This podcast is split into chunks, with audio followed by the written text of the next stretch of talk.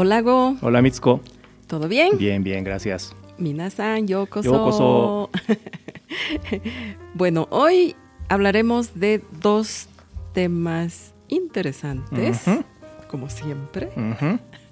Según nosotros, no sé. Según, Según nosotros, no sé. sí. Pero por favor, nos toma mucho tiempo investigarlos, así que yo creo que algo les va a interesar también. Ojalá. Seamos optimistas. Bueno, Go nos va a traer sobre, em, nos va a contar sobre cómo es una ceremonia fúnebre budista. Parte, ¿no? Parte, sí, no parte, todo. porque eh. uf, es, no, es- es- es uf, grande, sí. lleva mucho, mucho tiempo y muchos detalles. ¿no? Digamos, cómo ir a un, velorio y salir bien parado. Ah, muy bien, muy bien. es cuando vayan a Japón y tengan que asistir algo de esto, Sí, ¿no? Que uno sí. de verdad no sabe Claro. qué protocolo tienes que cumplir, ¿no? Sí.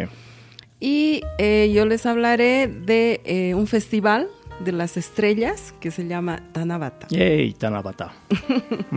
Adelante, Go. Súper, gracias Mitsuko. Bueno, eh, cuando uno muere en, en Bolivia, aquí en Latinoamérica, Sí. hay una gran tendencia a ignorar la religión del fallecido Verdad. o la de su familia. Es ¿Ya? totalmente Algunos cierto. velatorios o salas velatorias, ¿se dice velatorios? Velatorios. Inclusive la cruz cristiana la tienen ahí empotradísima en la pared Sí, y no se puede sacar, ¿no? Es Entonces uno muere cristiano, Verdad, ¿ya? verdad. Algunos salones velatorios cuidan este aspecto y tienen Sí. una cruz que se mueve, ¿no? Entonces, Sí, y te preguntan. casos- y te preguntan, sí. A veces eh, en el costo del alquiler está incluido el pago El de la misa, el servicio de la misa, ¿no? Entonces, sin, sin que lo pidas, aparece eh, un sacerdote, un cura, Sí, y empieza la misa, ¿no? sí. Sí. Y bueno, No, yo- A los Nikkei nos pasa mucho que a veces son familias enteramente no cristianas, Sí, pero igual, ¿no? Están ahí por respeto al, al sacerdote, siguen la misa cuando debió ser al revés, digamos. exacto. No, entonces, eh, y no falta, ¿no? Eh, cuando no hay sacerdote, contratas sin la cruz o todo Mm, neutral, digamos, porque Ujú. no tienen una ceremonia budista. ujú. No falta algún invitado que, ante la ausencia de todo, vamos a rezar unos Padre Ah, Nuestros sí. y Ave Marías. Blan, así. Verdad. No, es ver- verdad. cierto. Sí. Bueno, es que Sí. la sociedad aquí en Es Bolivia así, es, por es supuesto, así, ¿no? Entonces, eh, un alto porcentaje muere católico o cristiano porque es el reflejo de cómo anda la sociedad. Así es. En Japón, el 99.81% de los fallecidos son incinerados. Mm, Ya estamos hablando de una religión completamente distinta. Y el 91% de los funerales se llevan a cabo como ceremonias budistas. ujú. Ok, acuérdate este 91%. Con este porcentaje, ¿cuál debería ser el porcentaje de budistas en Japón? El mismo. El mismo, pero solo el 46% es budista.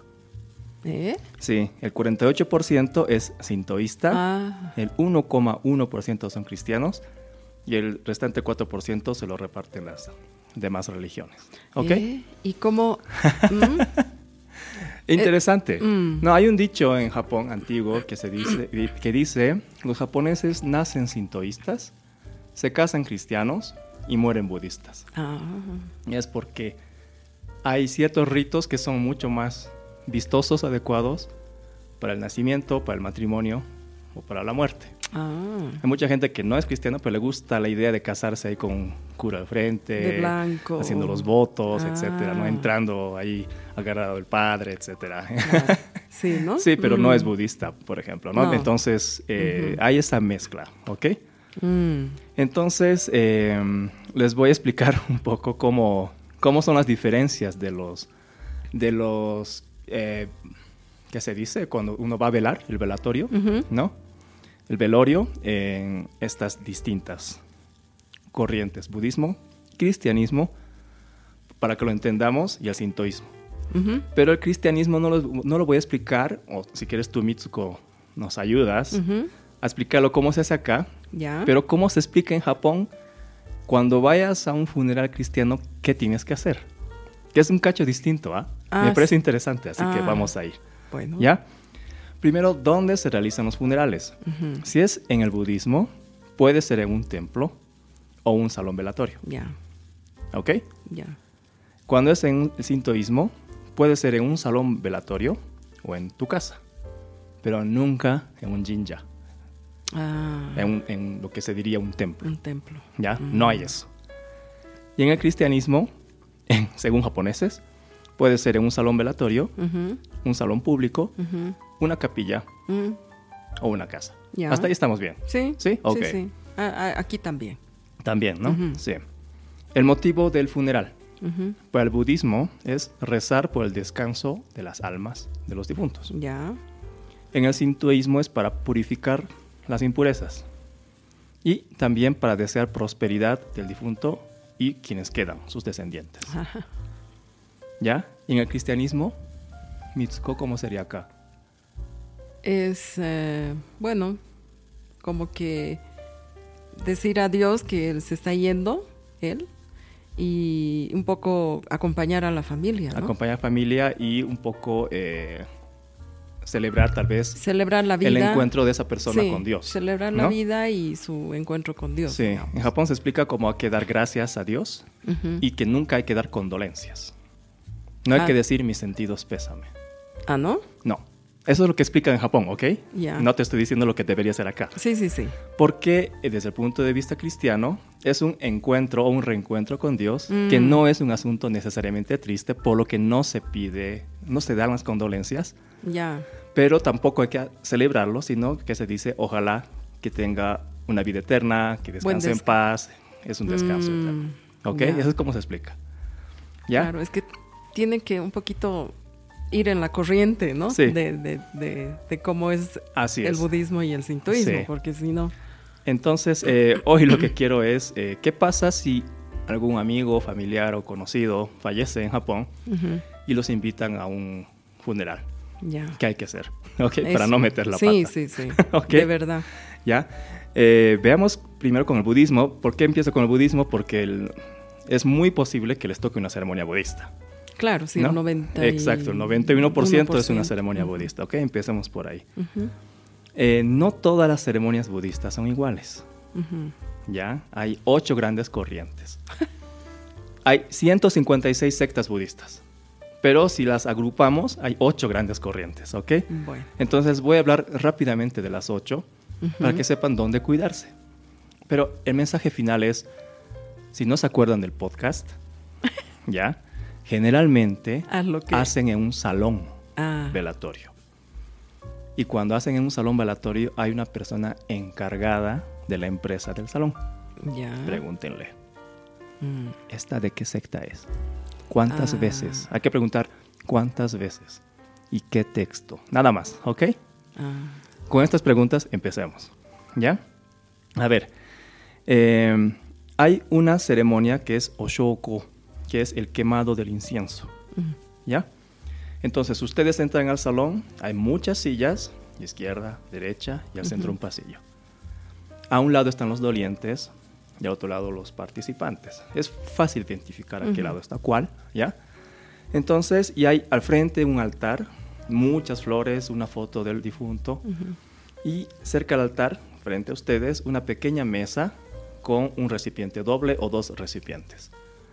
A un lado hay incienso sin quemar, Ujú. triturado, no es incienso en, en varitas, es Ah. un incienso en, en polvo, digamos. ¿no?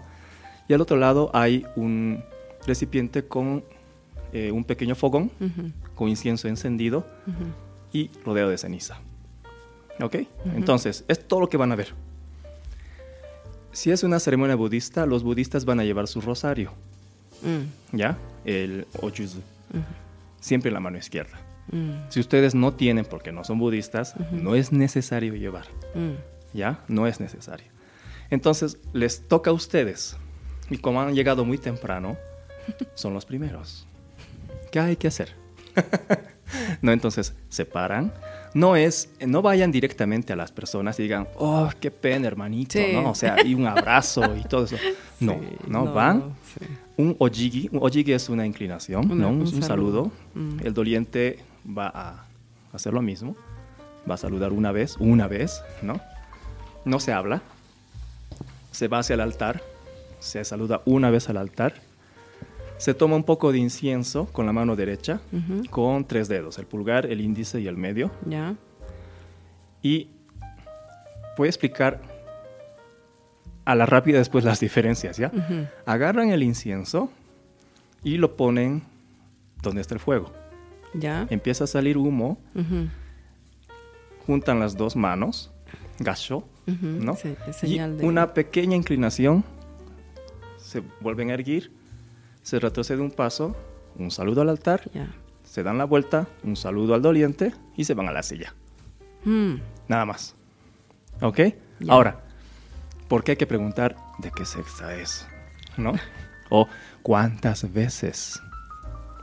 Tengo O- que saludar. Sí, ¿cuántas veces? Antes una buena pregunta, ¿cuántas veces? Y hay que levantar. Ahora explico, ¿ya? Veamos el eh, Yodo Shinshu, ¿ya? Es una de las sectas Shinshu de, de Japón que ocupa el 48% de las sectas. Van al Oshoko, ¿no? Cuando hacen el Oshoko, es decir, cuando agarran el incienso, lo agarran una vez. Y directo al otro lado donde está el fuego. No levantan hacia arriba, arriba, arriba, arriba Ah, una vez. Y luego hacen el saludo, ya. ¿ya? Entonces, sin levantar. Eh, cuando están en el, en el otro, en la otra gran secta Shinshu, ¿ya? Que es de Otani, que también tiene un 48%. O sea, hay algunos que están en una especie de ambigüedad entre dos, así, ¿ya? Pero digamos este Shinshu, eh, dos veces. ¿Qué quiere decir? Una vez se quema, sale humo, otra vez la mano derecha hacia el incienso sin quemar, levantan otra, o sea, recogen otra vez y otra vez el fuego. Cuando sale humo, recién hacen el saludo. Ah, Importante, diferencia. claro. Por ¿Ya? eso es que hay que preguntar cuántas Sí, veces. ¿ya? Del Nichirenshu, ¿ya? Cuando te digan Nichiren, ok, Nichiren. Entonces, tienes libertad de hacer una a tres veces, pero siempre levantando. ¿Qué quiere decir?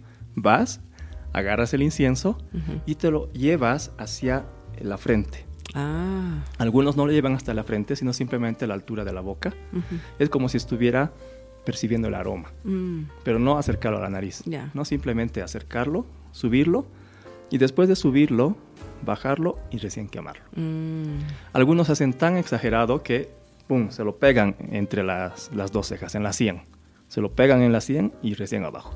Ah. No hagan eso, que se va a marcar, ¿no? Sí, pues. Se va a marcar en la frente. Mm, Ya, entonces, una, tres veces depende de ustedes. ¿Ya? mm, En, en las, en la Sotoshu, la primera, levantando. Ya. Dejan y la segunda sin levantar. Complicado, ¿no? Wow. Sí, es complicado. Sí. Hay otras que es levantando todas las veces, tres veces Tres veces. obligatorias. Ya. Y digamos en Rinzai, eh, Rinzai es una vez levantando. Ya. ¿Ya? Esto no se van a acordar. No. Entonces siempre es mejor estar atrás y Sí, mirar. y mirar. ¿Pero qué tienen que mirar? Tienen que mirar si levantan y cuántas veces. Mm. ¿Ok? Esto también lo hacen los familiares. Entonces cuando llega un familiar, esto es mucho mejor. Porque ellos saben de qué Claro. secta son y no se van a equivocar. ¿Y es uno a la vez? Sí. Ah, Bueno, tú llegas, saludas y haces, ¿no? Entonces Ya. cuando te toca, tú vas y haces lo mismo. ah, porque más fácil mirando al, Sí. de al lado, digamos, claro. ¿no? Pero, Pero hay gente que no sabe y va a hacerlo una vez y Ah, levantando, que es lo típico. Mm, Pero hay sectas que no lo, no lo aceptan, digamos, o les parece un poquito ofensivo porque no es su secta.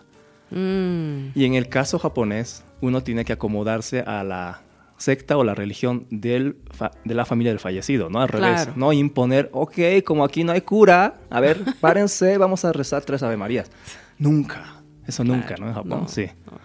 Ok, entonces, eh, Mm. cuando vayan a un funeral, fíjense en este aspecto, que es importante. ujú. Y el otro aspecto que hay que fijarse es la ofrenda. En Japón hay una cultura grande de la ofrenda, que Sí. son, a ver, son unos sobres Sí. que eh, están envueltos, ¿no? Te traigo una foto, eh, en una cinta Ujú. muy, a- muy bien adornada. Dentro hay otro sobre, dentro de ese sobre se pone dinero, Dinero. ¿ok? Sí. Y en el sobre externo se escribe algo.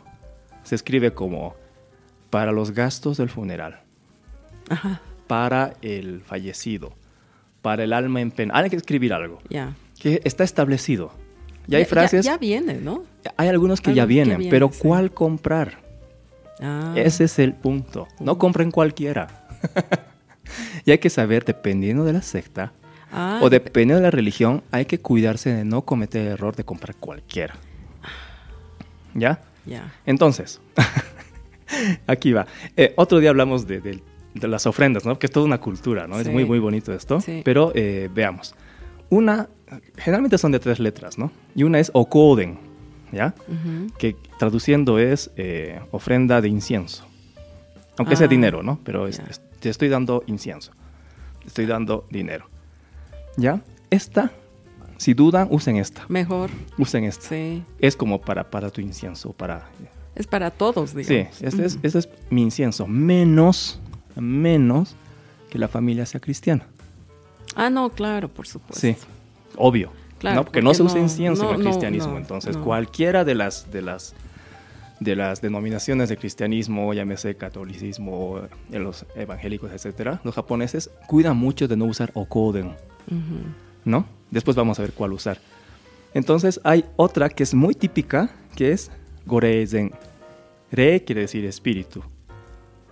¿Ya? Goreizen. Entonces, muchos usan goreizen porque es como para ante el espíritu. ¿ya? Para, para este espíritu, ¿ya? ¿Por qué se dice eso? En la mayor parte del budismo, cuando alguien muere, tarda 49 días hasta convertirse en un Buda, en, en llegar a, a ese estado siguiente, Ah, ¿ya? Espiritual. Entonces, como en esos 49 días todavía es un espíritu, ujú. es, aquí tiene para El espíritu. el espíritu. Es decir, le estoy dando a la familia, digamos al hijo, Ujú. aquí tiene mi ofrenda para el espíritu. Ya no es el señor, eh, qué sé yo, Taro, Mm. ¿no? Es, ya es un espíritu, entonces para el señor espíritu. Muchas gracias. Obviamente no lo recibe directamente, sino que hay una urna donde se Sí. dejan estas Mm. cosas y es para el espíritu. Pero hemos hablado de la secta Shinshu, las dos primeras, ¿te acuerdas? En la secta Shinshu se cree que la persona apenas muere, ¡pum!, ya se convierte en Buda. Mm. Entonces no le puedes decir para el espíritu, porque es como le- que le estás dejando todavía en ese Claro, limbo. en el limbo. Mm. es, es ofensivo, ¿no? Entonces tienes que decir Gobutsuzen. En vez de decir Gorezen, re de espíritu, Ujú. Butsu de Butsudan, de Daibutsu, Ujú. de Buda, para el señor Buda, Mm. ¿no? Que ya se, ya se transformó. Ese cuidado hay que tener, pero no puedes hacerlo tampoco al revés. ¿No? En las otras sectas decirle para el señor Buda, "Eh, espera, pero no han pasado 49 días, Ah. ¿no? Ay, qué complicado. Es complicado, ¿no? Mm. ¿Ya? Si vas a una sintoísta, ninguna de estas. Porque no se dan ofrendas de este tipo. En el sintoísmo clásico, las ofrendas eran con ramas de sasaki. Sasaki es una planta, ¿no? No sé cómo se dice en español, he buscado, pero es la cleyuera japónica. es una planta, ¿ya? Ya. Y las ofrendas eran en esta planta. Mm. Entonces hay papel cortado, Ya. amarrado en una de estas ramas y hacen una especie de Ah, hojaray. sí, sí, sí. No sé si Mm. has visto alguna vez. Sí, Esa- acá en Bolivia se dice como chaya, no sé. sí. ¿no? sí, sí, sí. Como una bendición, Bendición. Mm. que esa es la ofrenda. Mm. Y en lugar de dar mi ofrenda en un ramo de sasaki, la doy en forma de dinero. Eso está mezclado en la religión, pero no se usa para el incienso. Se dice eh, o tamagushi ryo, como el monto para mi tamagushi. Tamagushi es mi ofrenda de sasaki. Ah, ya. ¿Ya? Diferente, ¿no? Pero es dinero igual. Es dinero. Ya. Es dinero. ¿Ya? O Goshinzen. Shin es Dios de Shin, de Shinto, de Sintoísmo. No, que no es Butsu, que no es Buda, ¿no? Por si Mm. acaso, no puedes a un sintoísta decirle, esto es para el Buda. No. Ay, Oye, ¿qué No, te sí, pasa? no? claro, sí. Buda no es Mm. nuestro... No, no, no, no nos representa nada para nosotros. Pero es para Shin. Este Shin es un Dios. Mm. Porque ese espíritu se ha convertido en un Dios. Ah. ¿no? Entonces, para este nuevo Dios que ha, ha nacido esta vez, ¿no? Hay que tener cuidado, ¿no? Y si es cristiano, ¿qué? Entonces, como es difícil para un cristiano, le ponen, copiando eso de eh, o tamagushi ryo, como es mi aporte para el tamagushi, Mm. es para mis flores, Ah, ¿no? O hana ryo. Ohanario. Hana es flor. Sí. Entonces, toma, esta es mi ofrenda. En lugar de flores, que generalmente se traen flores, Sí, sí. estas son eh, a cambio de mis flores. Tome, por Mm. favor. Y con esto usted tiene flores. Es dinero, Claro. ¿no? Mm. por si acaso. ¿Ok? Ay, qué interesante. Sí, Qué- qué eso es. complicado. Supongo que las familias avisarán, ¿no? Antes en qué... O es... Por eso es mejor es preguntarle al encargado del- de la empresa funeral, mm, que es la persona que va a preguntar qué tipo de ceremonia quiere y se hace cargo de todo. Mm. Sí, Y a los invitados también les sí explica. por, se- por supuesto. Por supuesto. Mm, Sí. Porque la segunda parte de, de un rito fúnebre es ya la, la parte de la, de la final, ¿no? De la cremación, etcétera, que siempre es familiar, es más privado. mm, A esa no te van a invitar, ¿no? Ah, a no ser que sea tu familia de verdad, claro. ¿no? Que ya ese es otro, otro capítulo, digo. Mm. Pero esto es para no meter la pata en Japón. Ah, muchas gracias. De verdad que... Bueno, ojalá que no nos toque, Ojalá, Nunca. pero es parte de la vida. pero es parte de la vida y bueno, ya, bueno, ah, nos diste dos tips, que es preguntar cuántas veces Ajá, y, y qué tipo de ofrenda, ¿no? ajá, sí. Ya, muy bien. Muchas gracias. Ok. Y esto en Japón mismo debe ser un poco complicado, ¿no? Sí, de hecho, lo mejor es preguntar a la señorita o al señor que está en la puerta. Mm. Mm. Ah, muchas gracias. Ok, ¿qué nos traes tú, Mitsuko? Bueno, yo les voy a hablar eh, de un festival que se llama Tanabata, que se llama, que es un festival de las estrellas, como dice, porque tiene un- una historia muy bonita, un poco trágica, pero muy bonita. Este, esta tradición del Tanabata nace en China. Ya, O sea, la historia que cuentan en China y que cuentan en Japón es muy similar. ok. Probablemente con un poquito de variación de los, de los personajes, pero la, la, digamos, el, el- el origen es casi el mismo. ¿no? Ya, Eh, en China se llama Ki, Kishi. Kishi. la noche de los siete. Ya. Y la historia es de dos amantes desafortunados. ujú, Jinhu, una niña tejedora e hija de una poderosa diosa. ya, Y Niulang, un Ujú. humilde pastor de vacas. ya, Cuando se vieron los dos, fue amor a primera vista. ok. Se casaron, ¿ya? Y Xinhu dio a luz a dos hijos, un niño y una niña. Pero la diosa del cielo, quien en algunas versiones eh, viene a ser la madre de Xinyu, descubre que un simple mortal se ha casado con una hada y provoca su ira. Ya, Tomando un alfiler, o sea, ese es el, el cuento, ¿no? sí. La diosa abre el cielo formando un ancho río para separar a los dos amantes. Ok. Para siempre. Lo que se dice que es la Vía Láctea, Sí, sí, sí, sí. ¿no? Pero una vez al año, las urracas, urracas, ¿ya? En el, en el caso de China, de China, se compadecen de ellos y vuelan hasta el cielo para formar un puente, el puente de las urracas, que Kiao se llama en China. Y ese es el día de los enamorados en China, Ok. porque se encuentran, ¿no? Y eh, como decía, se conoce como el Festival del Doble Siete, porque se celebra el séptimo día del séptimo mes del calendario lunar. Ok. En Japón Ya, se cree que antes, ¿no? Eh, existía una celebración de purificación Shinto, Ya. ahorita hemos hablado, ajá. en el cual un miko, que es un representante del templo, Sí. tejía un trozo de tela especial llamado Tanabata. Y, y lo ofrecía a Dios para rezar pidiendo protección a los campos de arroz contra las lluvias y las tormentas y que se tenga una buena cosecha en otoño. Ya. Gradualmente, esta ceremonia, ceremonia se mezcló con el festival para la súplica de habilidades y se convirtió en Tanabata. Ya. ¿Ya? Eh, pero también en Japón, que creo que es lo más famoso, tiene su leyenda, Orihime. ¿no? Que es la princesa tejedora. Sí, por que fin era- algo que conozco. Sí, Ya. que era la hija de Tentei, ya. el rey celestial. Y se cuenta que ella tejía telas espléndidas Ya. a, lo- a orillas del río Amanogawa. o Vía Láctea. A su padre le encantaban sus telas, ¿no? Y ella trabajaba duro día tras día, día tras día para tener lista. Pero a causa de este trabajo, la princesa no podía conocer a nadie y poderse enamorar. Workaholic. Sí, Ya. Ok. lo cual la entristecía mucho. Ajá. Preocupado por su hija, su padre concertó un encuentro entre ella y Hikoboshi, también conocido como Kengyu, que es un pastor que vivía al otro lado del río Amanogawa. Ya. Cuando los dos se conocieron, se enamoraron al instante y poco después se casaron. Sin embargo, una vez casados, Orihime comenzó a descuidar sus tareas Ya.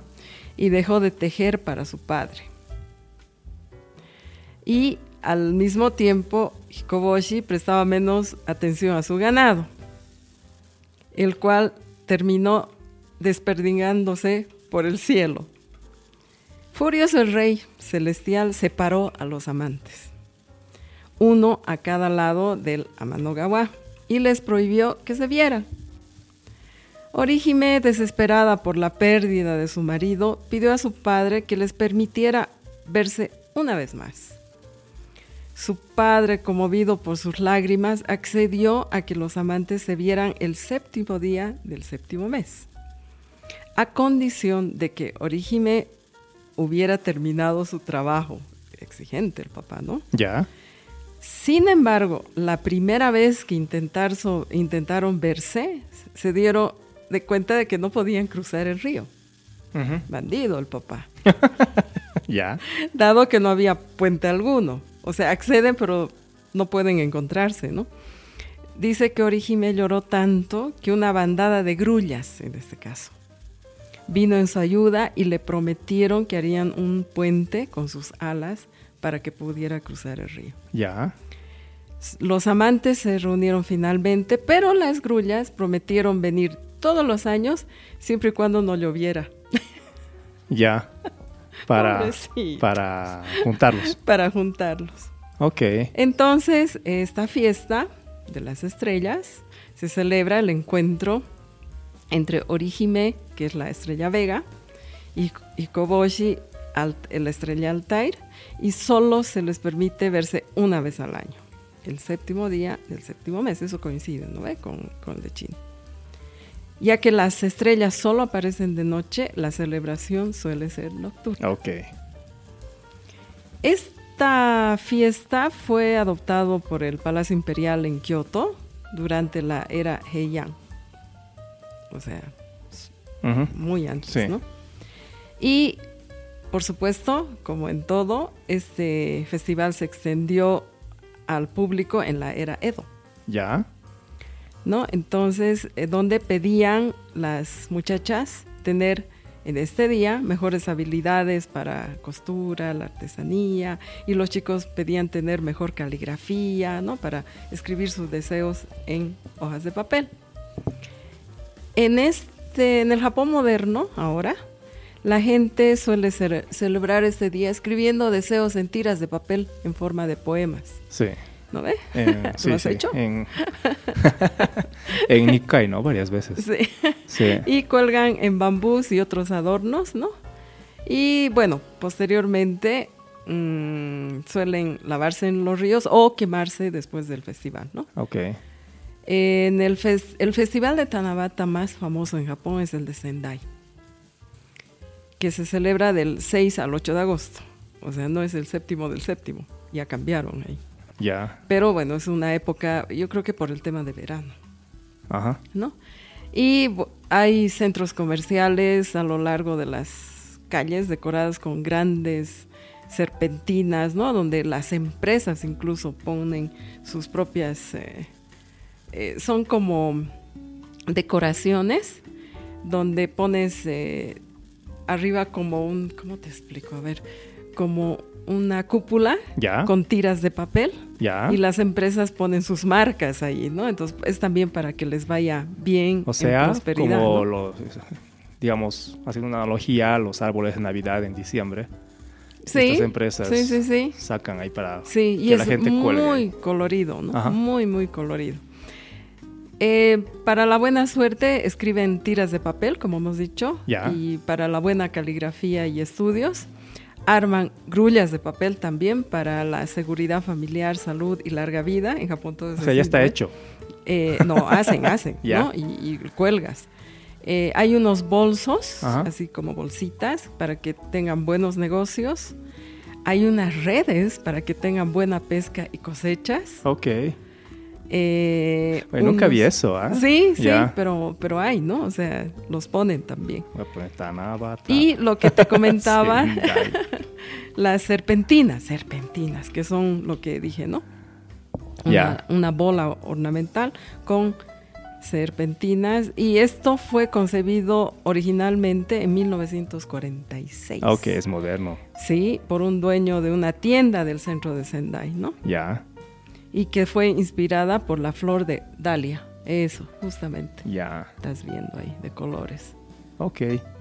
Bueno, Súper. tuve la oportunidad de visitar y es una hermosura, realmente. Es muy colorido, muy alegre. Ah, Es- Mitsuko es ese- amante de las tierras del señor de Date, así que sí. Ah, sí, sí, sí, sí. Muy bien. Muy lindo. Ah, súper. Oye, Mm. gracias. Así que si tiene oportunidad de ir a, a un Tanabata, realmente lo van a disfrutar mucho. Súper. Ok, Mitsuko, muchas gracias. Mientras hablaba solo me daba vueltas la cabeza. Ah, sí, ayuda. No, pucha, no se me va a salir de la cabeza una semana. La canción de Tanabata. Ok, gracias Mitsuko. Pues bueno, a todos entonces nos vemos la siguiente semana. Otsukare-sama.